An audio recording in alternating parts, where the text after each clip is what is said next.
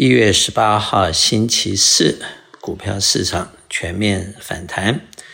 股票跌了三天以后，今天第一天反弹，一反弹就反弹了两百零一点，道琼斯收在三七四六八，涨了零点五四 percent，SPY 涨了四十一点，收在四七八零，涨零点八八 percent。Nasdaq 涨两百点，涨了一点三五 percent，收在一五零五五。分别涨了零点五四、零点八八和一点三五，这个基本上还是在一个 trading range，就是跌多了一个反弹，市场没有什么很大的这个意外，就是涨涨跌跌，在一个很窄幅的区间里，大概就在四千六百五十到四千八百点之间。欧洲方面，今天英国涨零点一七，德国涨零点八三，法国涨一点一三。亚洲方面，日本涨一点三二，香港恒生涨零点七五，中国上海涨一点四一。再来看一下债券市场，债券市场今天利息有涨有跌，不同的长短期有不同的反应。以美国来说，十年债券。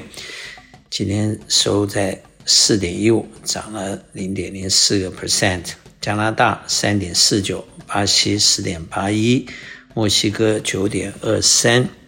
德国二点三五，法国二点八四，荷兰二点六二，瑞士零点八四，日本零点六四，新加坡二点八七，印度七点一七。日本的利息很低，日元也很弱啊。据说利用弱的日元的时候，王纳伯费买了不少日本的股票，主要买的是日本五个重大重要的商社的股票啊，陆陆续续的买了接近该公司的大约八个 percent 左右啊，八个 percent 也是挺多的。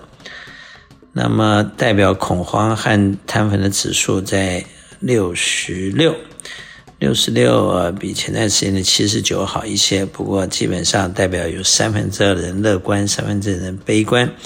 投资市场常常是走了众人的相反的方向。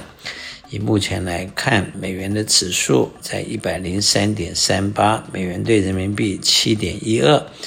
美元兑日元一百四十八块一毛，美元兑欧元零点九二。那么国库债券方面。短期的国债，三个月五点三二，六个月五点二零，一年四点八零，两年四点三六，五年四点零五，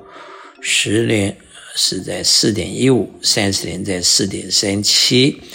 短期的国债还是高于长期国债，管一年的国债在四点八，十年在四点一五，还是有零点六五的一个 gap，倒挂还没有完全反过来。这种倒挂通常就代表经济有衰退的可能性。